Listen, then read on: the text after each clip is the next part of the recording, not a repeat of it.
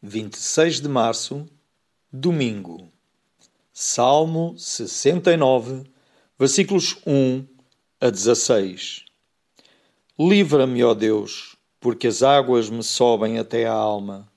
Estou atolado em profundo lamaçal, que não dá pé.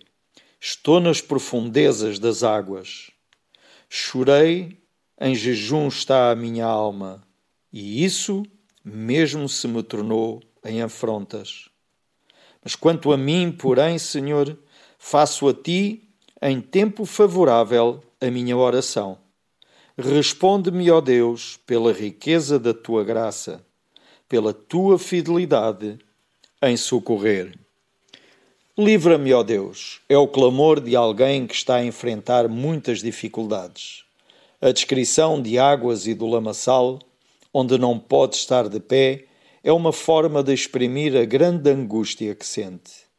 O que piora a situação é quando se lembra dos seus próprios pecados e a reação daqueles que o aborrecem.